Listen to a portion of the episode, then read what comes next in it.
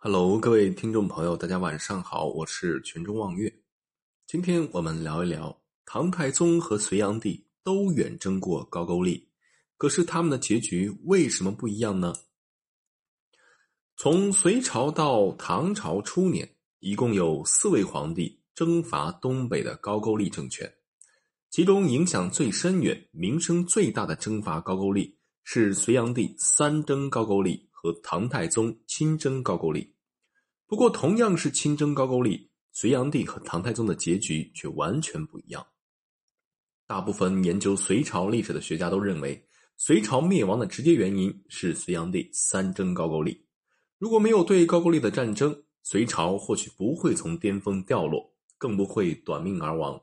而且隋炀帝最后也没有消灭高句丽，还把自己的性命和江山赔了进去。隋炀帝相比唐太宗，虽然也没有消灭高句丽，但唐朝并没有受到很大损失，之后反而蒸蒸日上，走向了盛世的巅峰。最后在唐太宗时消灭了高句丽。那么同样是打高句丽，隋炀帝和唐太宗的结局为什么不一样呢？首先，隋炀帝征讨高句丽时过于好大喜功，征召一百一十三万大军，间接参战人员则有四百余万。对百姓来说是沉重负担。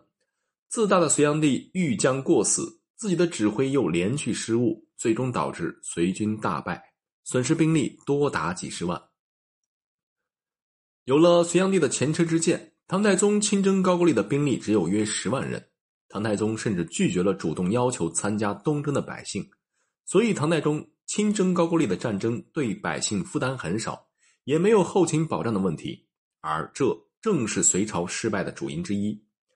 而且与瞎指挥并欲将过死的隋炀帝相比，身经百战的唐太宗指挥上基本没有大问题，还放手让李世继、李道宗、薛万仞等名将发挥才干，所以唐太宗亲征高句丽几乎保持了百分之百的野战胜率，整场战争仅损失数千人。高句丽当时是东亚数一数二的强大政权，地理环境易守难攻，中原王朝没有能力用一场战争将其消灭，这是隋炀帝和唐太宗东征吴国的重要原因。但面对挫折和失败，隋炀帝和唐太宗却完全不一样。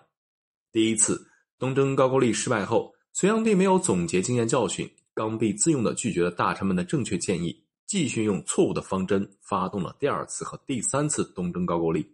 就如同输掉以后想要回本的赌徒一样，愚蠢的把更大的本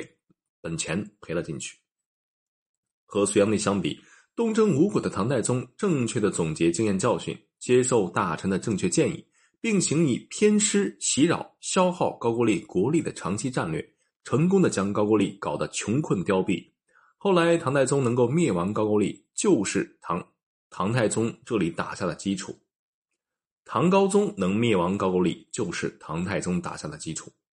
隋炀帝和唐太宗东征高句丽的结局之所以完全不一样，是因为两位皇帝面对战争与失败的心态和措施完全不同。不过，隋炀帝时间在前，为唐太宗提供了鲜活的历史教训。东征高句丽如此，贞观之治也是如此。